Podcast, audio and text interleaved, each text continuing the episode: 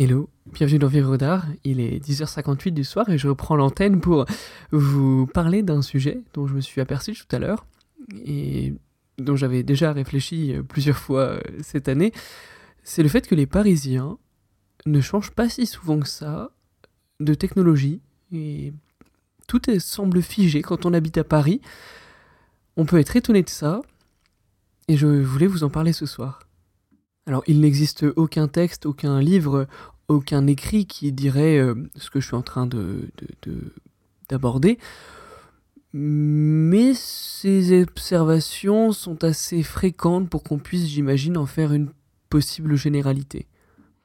Donc ce que je me suis dit et ce que j'ai remarqué, c'est que les gens ont déjà tendance à avoir de vieilles télévisions c'est fou, c'est bizarre pour moi qui vient un petit peu de, de, la campagne euh, avec de gros guillemets, puisque souvent c'est un, une sorte de guéguerre entre chaque personne euh, pour savoir qui aura la meilleure.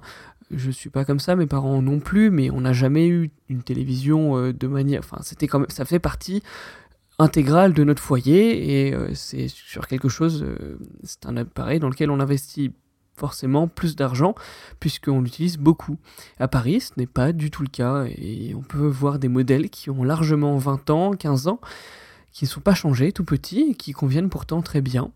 Et les gens s'en servent quand même, sans jamais imaginer changer.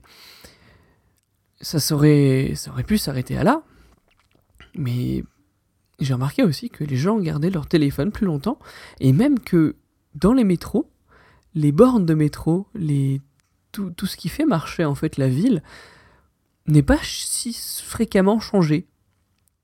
Et c'est fou quand on se dit qu'on est dans une ville qui est effervescente, qui mélange beaucoup, beaucoup d'activités, beaucoup de peuples, beaucoup de choses. On pourrait s'imaginer que tout devrait être à la pointe, comme dans les pays du Nord, euh, où quand on voit le métro de Suède ou de, euh, j'allais dire de Norvège, mais j'en ai plutôt, j'allais dire Danemark, on peut s'étonner de la vétusté, entre guillemets, des équipements que l'on a à Paris. Et donc, c'est vrai, j'ai l'impression que les gens, soit parce que leur activité est trop frais, trop, trop pleine de choses à faire, euh, soit parce que ce sont des gens qui ont d'autres choses à penser que ça, ou pas forcément l'argent, ça peut arriver aussi. Mais j'ai noté cette, euh, cette, différence. On peut peut-être aussi aborder le fait que certains euh, ont peut-être euh, des appartements en location dans lesquels investir dans des grandes choses pourrait être compliqué et que bah, déménager tout simplement. possiblement aussi qu'ils ont peur d'être volés dans le métro ou même chez eux et que par conséquent lorsqu'on a peur de perdre quelque chose on évite de le changer pour un tout neuf, on garde jusqu'à que ça ne marche plus et jusqu'à que ce soit vraiment nécessaire de changer. Et dans mon cas, c'est vrai que j'ai à peu près adopté cette manière de faire avec mon iPhone euh, qui commence à avoir déjà bientôt 4 ans, 4 à 5 ans, et, mes appareils autour, parce que finalement, pourquoi changer quand ça fonctionne? J'espère sincèrement que cette mentalité de slow tech, de slow, euh, voilà, slow changement entre guillemets, euh, se développe plus largement en France, parce qu'on a besoin de garder nos appareils comme on le faisait avant, on a besoin de montrer aux constructeurs qu'on on ne veut pas de cette obsolescence programmée qu'ils essayent de nous, de nous shove it down the throat, the throat euh, j'ai pas le mot en français, mais euh, nous gaver, tout simplement.